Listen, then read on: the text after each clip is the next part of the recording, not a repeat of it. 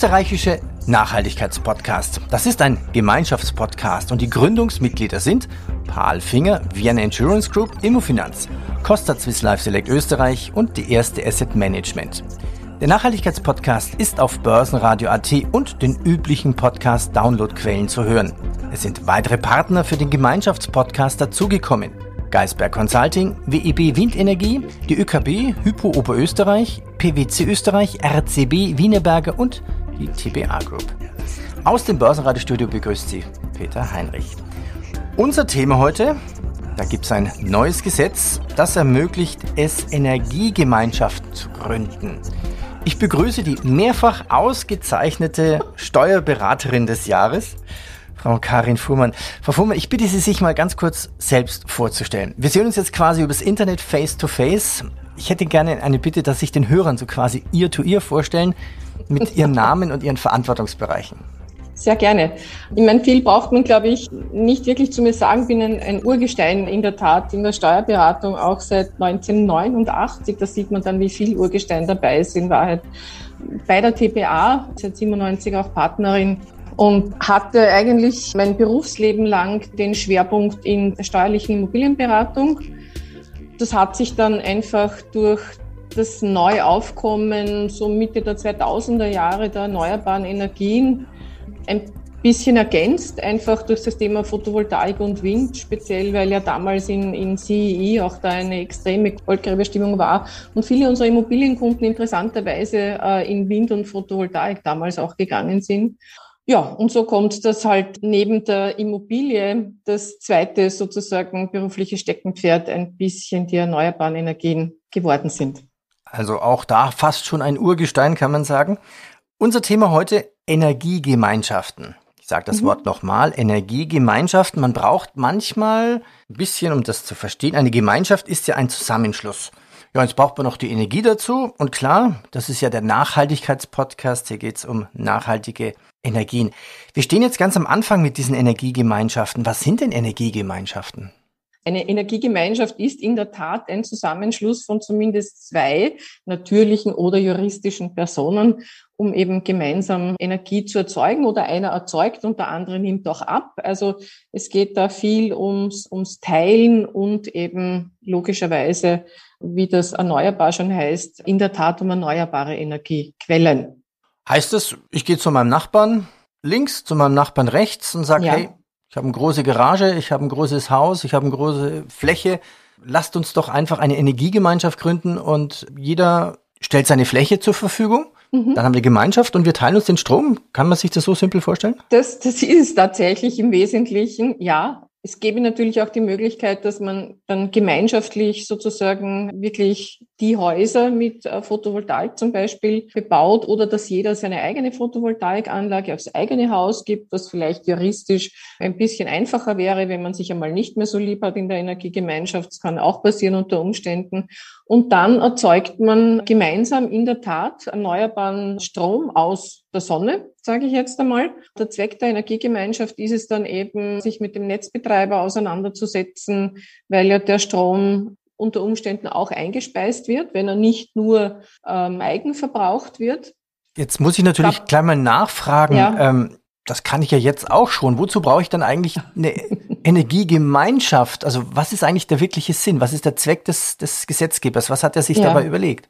Ja, also wie gesagt, der Punkt äh, ist ja, natürlich kann man das mit der eigenen Photovoltaikanlage und dem eigenen Haus machen, was bis jetzt zumindest in Österreich nicht möglich war, bis zur EAG-Novelle, also bis zur Novelle des Erneuerbaren Ausbaugesetzes mit dem ganzen Paket drumherum, ja war in der Tat, dass es nicht so einfach möglich war, über die Grundstücksgrenze, also mit dem Nachbarn hier Strom auszutauschen. Also man konnte immer seinen eigenen Strom produzieren und ihn, ihn selber verbrauchen und ihn dann auch, wenn man sich der Mühe unterzogen hat, ihn selber in das Netz einspeisen. Aber eben das Zusammenwirken von zumindestens zwei oder drei oder wie viel immer hier, um das gemeinschaftlich zu tun, das war gesetzlich bis jetzt nicht möglich. Also diese erneuerbaren Energiegemeinschaften sind in der Tat jetzt neu mit dem Erneuerbaren Ausbaugesetz eingeführt worden. Und dienen in der Tat aber auch jetzt wirklich der sehr örtlich begrenzten Energiegemeinschaft. Also da geht es tatsächlich sozusagen um, um, um Nachbarschaft und das müssen jetzt nicht nur private sein, sondern das kann auch das kleine Handwerks- oder ein kleines Industrieunternehmen sein, das sich mit äh, in derselben Ortschaft befindlichen, auch der Gemeinde, aber auch Privaten zusammentut, kann, kann man dann, das, weiß ich nicht, aufs kann, Feuerwehrhaus noch eine Photovoltaikanlage zu geben, aufs Unternehmen eine, also sozusagen auf die Produktionshalle ja. vielleicht die Anlage zu geben. Ist, ist das so eine Art genossenschaftliche Idee? Um absolut, absolut. Also wie gesagt, es ist auch Vorgabe des Gesetzes, dass die erneuerbaren Energiegemeinschaften nicht auf Gewinn gerichtet sein dürfen. Ja? Mhm. Das Gesetz bedient sich ein bisschen unglücklich des Terminus der Gemeinnützigkeit, aber im Sinne eben gemeinnützig der Gemeinschaft, also so wie Sie schon gesagt haben, sehr stark der Genossenschaftsgedanke oder der Vereinsgedanke. Das heißt, ja. das Mitglied darf gefördert werden. Das Mitglied darf gefördert werden und wie gesagt, wenn durch Einspeisung irgendwelche Zufallsgewinne entstehen sollten, dann ist das auch okay. Ähm, aber, aber, aber das Ganze muss sich ja in irgendeiner Form rechnen. Ich brauche trotzdem eine Art Investor. Also der Hausbesitzer, ja, ja. der jetzt dann Geld investiert, vielleicht sein eigenes oder vielleicht ein fremdes über die Bank oder über einen Genossenschaftsgedanken, das muss doch mehr, da muss doch auch Gewinn übrig bleiben, damit man in, in 20 Jahren, so eine Anlage braucht ja vielleicht eine Lebensdauer 20 Jahren und dann braucht man wieder neues Kapital, um eine neue Anlage zu investieren. Ja, korrekt. Äh, wobei, wie gesagt, die Idee ist tatsächlich eher eine Kostendeckung, wobei ja. wohl im Sinne der Vollkosten, was natürlich bedeutet, ich habe die gesamten Investitionskosten über die Laufzeit entsprechend abgedeckt. Ich habe auch die Kosten des Netzbetreibers abgedeckt. Ich werde irgendeinen Dienstleister brauchen, der die Abrechnung zwischen den Mitgliedern macht. Da ist im Moment in Österreich ganz viel Aktivität von Startups, die hier smarte Programme entwickeln, wie das funktionieren kann. Ich dürfte ja als Energiegemeinschaft zum Beispiel ein anderer Anwendungsbereich wäre da, da noch im städtischen Bereich das Wohnungseigentumshaus, also wo, weiß ich nicht, 50 oder mehr Parteien drinnen sind, äh, wo man das auch machen kann. Dort dürfte ich dann auch in der Garage E-Ladestellen eben investieren. Und der Strompreis sozusagen, der ergibt sie dann mehr oder weniger über die Vollkosten und über die Amortisation dieser Kosten, beziehungsweise wenn ich Überschussstrom habe, dann speise ich ihn natürlich ins Netz ein. Mhm. Welche? Zum Marktpreis. Und der Marktpreis kann dann natürlich höher sein. Also fürs Mitglied, wenn ich jetzt noch kurz ja, ja, sozusagen den Gedanken zu Ende führen darf, fürs Mitglied kann es auch den Vorteil haben, speziell wenn die, wenn die Strompreise jetzt explodieren, ja, dass es billiger ist, schlicht und ergreifend den eigenerzeugten Strom im Sinne der Vollkosten zwar, ja, hier abzudecken, aber halt nicht den Marktpreis zahlen zu müssen, weil der Marktpreis vielleicht ein höherer ist. Mhm.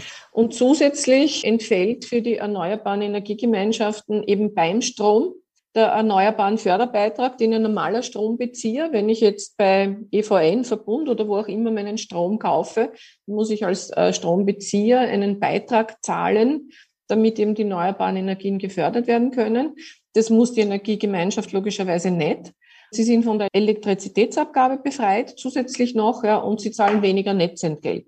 Also da gibt es schon eben abseits davon viele interessante wirtschaftliche Komponenten. Gehen wir nochmal einen kleinen Schritt zurück. Also erneuerbare mhm. Energien, was fällt alles drunter? Wir haben jetzt über PV gesprochen, was fällt noch drunter? Äh, definitiv Wasser natürlich, ja, wobei eher wohl das Kleinwasserkraftwerk dann entsprechend, auch die Biomasse, nicht die Geothermie auch nicht Biogas im Moment. Ja.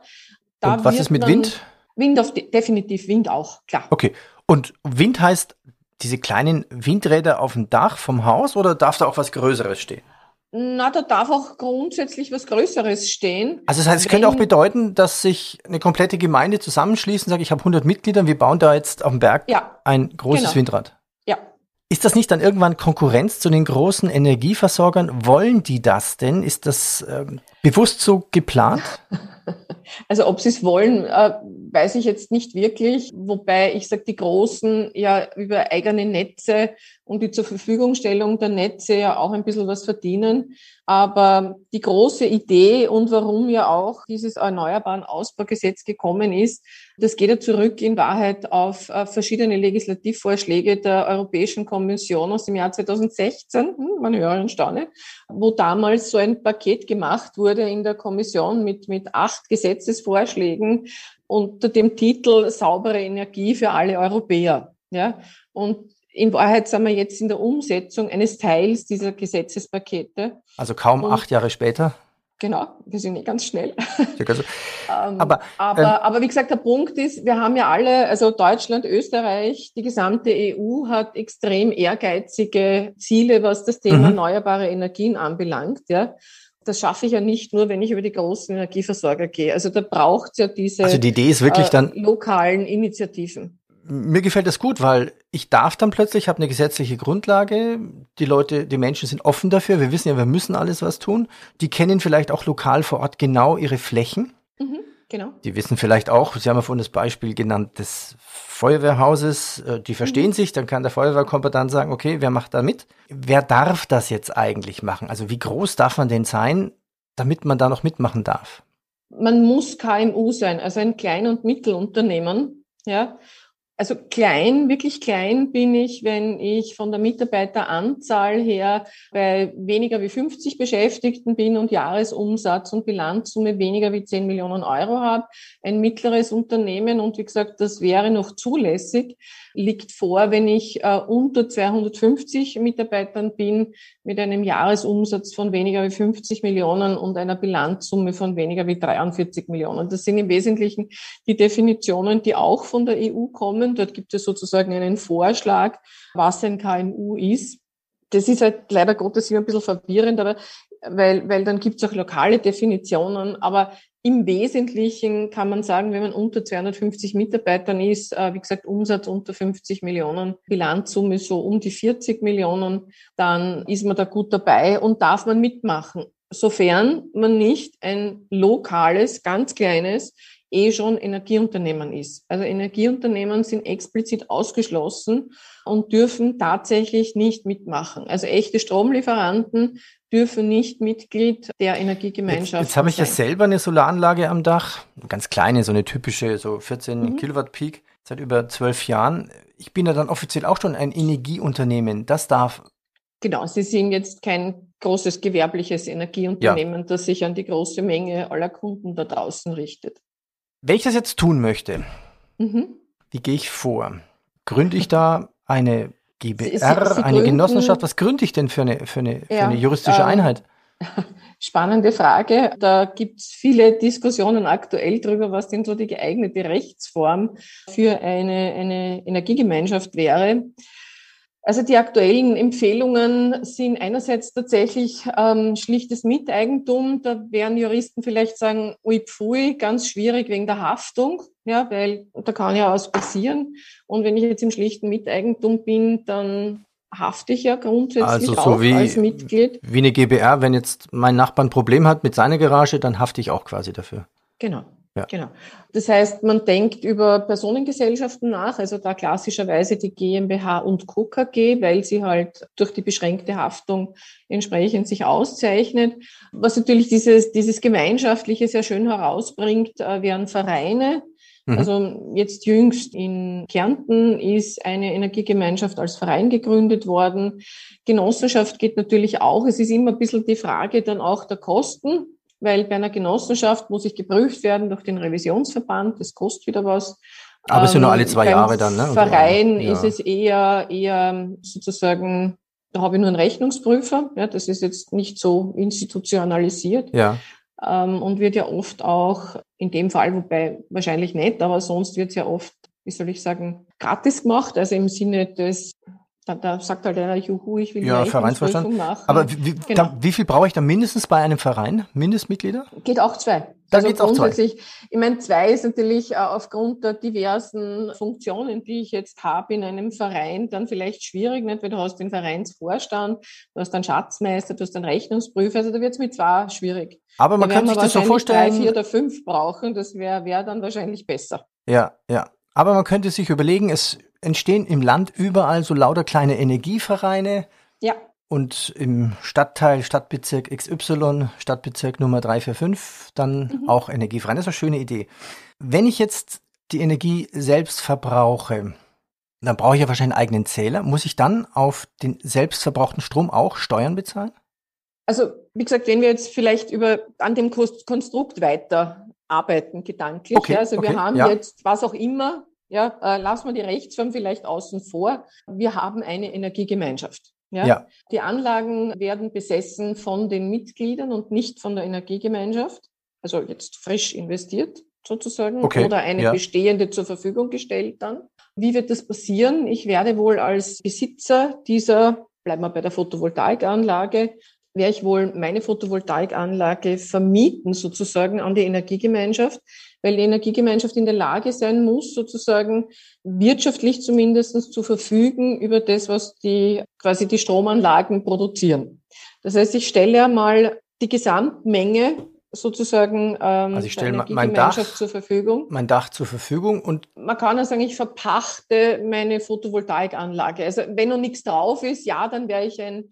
meine, die Frage ist, wer baut tatsächlich? Das wollte ich gerade fragen, ja. weil wenn es meine Anlage ist, dann habe sie ich ja gebaut. Und genau. das müsste also aber der Verein bauen eigentlich. Das heißt, der Verein nicht müsste unbedingt. nicht, nicht Muss unbedingt nicht sein. Mhm. Nein, nein, nein. Also es kann auch der Einzelne auf seinem Dach bauen, ah, ja, okay. das angenehmer ist und verpachtet die Produktionskapazität. Ja, also den Gesamtstrom an die Energiegemeinschaft. Und die hat mehr oder weniger dann den Gesamtstrom verschiedener Anlagen in ihrem Pouvoir und dann wird zugeordnet der Verbrauch an die einzelnen Mitglieder. Und das sollte sich ja dann im Idealfall ausgleichen, wenn wirklich der ganze Strom verbraucht wird. Und wenn was überbleibt, dann äh, wird er halt eingespeist äh, sozusagen ins öffentliche Netz. Das bedeutet natürlich durchaus auch positive Dinge weil wenn ich hier meine Photovoltaikanlage oder die Energiegemeinschaft, die durch sie errichtete Photovoltaikanlage unternehmerisch nutze, wie gesagt, sowohl die Stromherausgabe an die Mitglieder als auch die Überschusseinspeisung und irgendeine Überschusseinspeisung wird es ja wahrscheinlich immer geben, wird wohl eine unternehmerische Tätigkeit sein was aber den Vorteil hat, dass ich die Vorsteuer, die mir ja der Produzent der Photovoltaikanlage in Rechnung stellt, diese 20 Prozent Umsatzsteuer, ich mir vom Finanzamt zurückholen kann. Ich dann auch verschiedene äh, Investitionsbegünstigungen wohl geltend machen kann. Also schon mal die Baukosten quasi vor, Vorsteuer abziehen und natürlich dann die Abschreibungen wahrscheinlich nutzen kann. Genau, dann habe ich Abschreibungen, korrekt. Äh, und wenn ich jetzt im Sinne von Vollkosten denke, was ist der Strompreis, dann wird es wohl eine Abschreibungskomponente sein, die in den Strompreis einfließt. Und wie gesagt, dann gibt es eben hier auch, äh, auch neu gekommen, seiend mit dem Erneuerbaren Ausbaugesetz, gibt es tatsächlich hier Förderungen, die ich bei den öffentlichen Förderstellen, die auch eigens dafür eingerichtet worden sind, beantragen kann. Und es gibt dann zusätzlich auch hier einen neuen, allerdings erst ab nächstem Jahr, also ab 23, einen neuen Investitionsfreibetrag wieder, wobei neu ist relativ, ja, also in meiner Urzeit als Steuerberater äh, hat es den natürlich auch schon gegeben, jetzt gibt es ihn halt wieder, nachdem er dazwischen mhm. abgeschafft war, wo man dann sozusagen auch ein, eine Steuergutschrift bekommen kann, entsprechend von der Finanzverwaltung, wenn man eben in solche ökologisch sinnvollen Investitionen Geld gibt. Also es gibt Förderstellen, die extra eingerichtet wurden, sagten Sie. Ja, genau. Gibt es auch Geld? Ist Geld vorhanden? Ja, also, also das ja. ist auch dotiert okay. an und für sich. Ja. Also schauen wir mal, äh, wie, wie groß jetzt dann die, die Nachfrage nach dem Geld sein wird und wie rasch und flexibel der Fördertopf entweder leer ist beziehungsweise aufgestockt werden kann. Also das werden wir noch sehen. Also das große Ziel der Energiegemeinschaften im Gesetz kann man sagen, ist auf jeden Fall eine dezentrale Stromerzeugung. Ja. Das entlastet absolut. die Netze. Genau. Wie ist es eigentlich technisch? Woran müsste man da eigentlich noch alles denken? Hätten Sie vielleicht noch ein Beispiel? Also ein Beispiel wäre mal eben dieses Wohnungseigentumsobjekt, wenn man jetzt an den städtischen Bereich denkt. Dort, denke ich, sind wohl ähm, die Hausverwaltungen aufgerufen, sowas zu initiieren. Das ist einmal als ein Beispiel. Äh, wir haben ja dann, äh, das habe ich ja noch sozusagen schamhaft verschwiegen, es gibt ja in Wahrheit ein, ein, ein Vorgängermodell, das weiter behalten wurde, der Erneuerbaren Energiegemeinschaft. Das ist die Bürgerenergiegemeinschaft, die gibt es schon seit 2017 in Wahrheit. Was ist jetzt der große Unterschied zwischen der Bürgerenergiegemeinschaft und der Erneuerbaren Energiegemeinschaft? Da ist der große Unterschied der, dass die Bürgerenergiegemeinschaft nicht örtlich so begrenzt ist. Sie ist zwar aufs Bundesgebiet Österreich begrenzt, ja, aber da wäre dann ein so ein Fall zu sagen, wir haben die Eltern in Kärnten und das Kind studiert in Graz, ja, und dann hätten die Eltern in Kärnten auf ihrem Haus eine Photovoltaikanlage, wo logischerweise dann der Strom eingespeist wird. Ja, und der Sohnemann in Graz in seiner Wohnung kann dann Gänsefüßchen, ich meine, Strom hat ja kein Marschall, wann einmal eingespeist ist, aber rein quasi energiebilanztechnisch würde der, der Sohn in Graz die Energie der Eltern, die sie in Kärnten erzeugen, entsprechend verbrauchen. Also Auch, diese Bürger. Und, und das lohnt sich, also da machen die Netzbetreiber mit? Also auch wenn das viele Wobei, also Kilometer also oder hunderte von Kilometern entfernt sein könnte? Ich glaube nicht, dass die sehr gebräuchlich schon waren. Also die Bürgerenergiegemeinschaften kamen ja schon mit dem im Rahmen des Ökostromgesetzes, äh, das ja eben jetzt novelliert worden ist und sind aber jetzt, wenn man so will, bestätigt worden. Wie überregional sich das jetzt in Wahrheit wirklich abspielen wird, glaube ich, werden wir sehen. Ja, also viel mehr glaube ich tatsächlich an die Ausprägung der erneuerbaren Energiegemeinschaft, wo ich sage, es sind lokale Initiativen von, von Stadtgemeinden, von Gemeinden, äh, wo sich da einfach Leute zusammentun mit den ortsansässigen Unternehmen, die ja alle auch ihren CO2-Fußabdruck verringern müssen und deswegen ja auch im Sinne ihrer eigenen Ökobilanz großes Interesse haben müssen, hier in die Richtung erneuerbaren Stromes zu gehen. Welche Fragen sind eigentlich noch offen aus Ihrer Sicht? Also was müsste noch geregelt werden? Also wie gesagt, das ist ein bisschen die Thematik natürlich. Also wir werden jetzt in Wahrheit lernen beim Tun. Das, das ist leider Gottes so, weil die Frage, was ist jetzt wirklich die, die beste Rechtsform für eine Energiegemeinschaft, wird Ihnen aktuell niemand beantworten können. Eben, ist es der Verein, ist es eine Genossenschaft, ist es vielleicht sogar eine GmbH? Da ist halt das Thema, darf keinen Gewinn erzielen. Ich kann natürlich eine gemeinnützige GmbH machen, aber darf ich dann quasi unter Marktpreis Strom an meine Mitglieder herausgeben? Also das sind einfach noch einige Rechtsfragen offen, ja, weil, weil logischerweise ein Gesetz nicht so auf den Punkt gemacht werden kann, dass überhaupt keine Frage mehr entsprechend offen bleibt. Das heißt, die ersten, Steuerrecht. ich wollte gerade sagen, das heißt, die ersten, die, die anfangen haben, entweder das Glück, es gut gemacht zu haben oder äh, kriegen dann äh, in fünf oder sechs Jahren einen Bescheid, sagen, das, das müsste jetzt aber ändern oder so. Naja, ich glaube, es ist so, also gerade im Steuerrecht, äh, auch dort, wie gesagt, haben wir eine Vorstellung, ja, ungefähr, worüber wir reden. Da ist es ja aktiv jetzt ein, ein in Wahrheit Ausreden mit dem zuständigen Finanzamt, ja. Die sind auch durchaus willig, das zu tun und das wird dann münden, zumindest steuerlich und das wird juristisch nicht für anders sein. Es wird dann irgendeine Form von Erlass, Richtlinie, FAQ des BMF geben, wo einfach all diese Fragen, die jetzt entstehen, derweil man tut, ja, dann zusammengefasst und sozusagen der Allgemeinheit zur Verfügung gestellt werden, damit es diese Überraschungseffekte halt dann in vier, fünf, sechs Jahren nicht geben kann. Und wie gesagt, ähnlich wird es wohl im, im rechtlichen Bereich sein. Dort ist es zwar nicht so, dass wir irgendwelche Richtlinien kriegen, üblicherweise, aber vielleicht gibt es dann die eine oder andere Nachschärfung im Gesetz, wo man sagt, also das ist jetzt so unbestimmt, mit dem kann man jetzt irgendwie gar nicht leben, so dass hier ja es dann Präzisierungen geben wird. Ja. Ich glaube auch, dass es Vertragsmuster geben wird, weil ähm, eben die Frage Vertrag mit dem Netzbetreiber, Vertrag der Energiegemeinschaft mit den Mitgliedern, all diese Dinge, also da werden sich Vertragsmuster entwickeln, die dann hoffentlich auch von den, von den öffentlichen Stellen zur Verfügung gestellt werden, weil, wie gesagt, die Idee soll ja sein, diesen erneuerbaren Strom idealerweise billiger zu produzieren, als es der Marktpreis ist. Ne? Das ist ja schon sozusagen der wirtschaftliche Effekt abseits des Und vermutlich wird der, wird der Strompreis ja noch, noch, noch steigern. So, okay, ja. kriegen wir langsam die Kurve aus zeitlichen Gründen auch. Wer jetzt Interesse hat, mhm. was soll er tun? Wie soll er beginnen? Er kann ja mit Ihnen auch Kontakt aufnehmen. Genau. Braucht er erstmal die steuerliche Voraussetzung, die juristische, oder kann er schon mal mit Eigentlich seinem Nachbarn braucht es zuerst die juristische. Also es brauchte das Gründungsdokument. Steuerlich kann ich nur registrieren, was rechtlich gegründet wurde. Das heißt, es braucht die Gründungsurkunde, das heißt, es braucht eine Entscheidung für eine Rechtsform. Da müssen halt dann die notwendigen Dinge drinnen stehen, wie zum Beispiel, dass ich nicht auf Gewinn ausgerichtet bin. Also das ist ganz wichtig. Das muss in jeder Gründungsurkunde stehen, egal jetzt welcher Rechtsform. Es muss drinnen stehen, was mit der Überschussenergie passiert. Dann hat man wahrscheinlich schon also so die, die ganz wesentlichen Dinge, die sich aus dem Gesetz auch erschließen. Ja, und wenn ich gegründet bin, dann kann ich mir eine Steuernummer beantragen und kann ich in Wahrheit investieren beginnen. Und dann den Stromeinschalter umlegen, Knopf drücken. Dann kann e, der Strom zuerst müssen wir es ja produzieren, die Anlage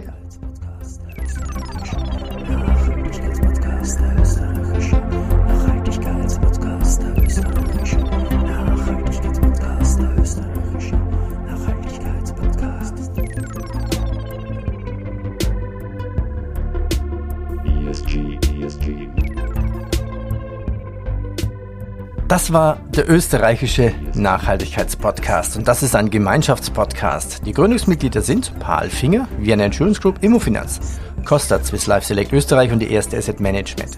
Der Nachhaltigkeitspodcast ist auf Börsenradio.at und den üblichen Podcast-Download-Quellen zu hören. Ja, und es sind weitere Partner für den Gemeinschaftspodcast dazugekommen. Geisberg Consulting, WEB Windenergie, die ÖKB, Hypo Oberösterreich, PwC Österreich, RCB Wienerberger und die TPA Group. Unser Thema heute, alles um Energiegemeinschaften. Zu Gast für mich Face to Face und für Sie, Ear to Ear, Steuerberaterin des Jahres, Karin Fuhrmann. Ich bedanke mich recht herzlich. Sehr gerne.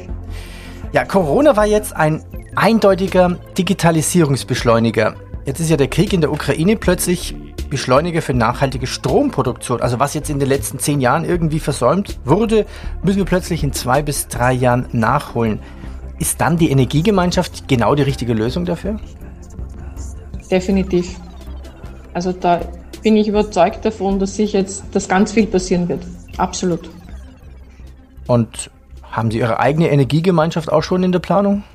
Nicht wirklich. Das ist in Wien ja nicht ganz so einfach. Ähm, speziell, wenn man vielleicht die, die Wohnung nur angemietet hat, dann ist man ja darauf angewiesen, was freundlicherweise der Hauseigentümer tut äh, und im Büro ebenfalls der Eigentümer des Büros tut. Aber in unseren Bundesländerstandorten tut sich da schon einiges. Jetzt hätte ich noch einen neuen Titel. Vielleicht haben Sie in zehn Jahren ja auch den Titel Mutter vieler Energiegemeinschaften. ja, vielleicht, das weiß man. Genau. Frau Fuhrmann, ich bedanke mich recht herzlich. Sehr gerne.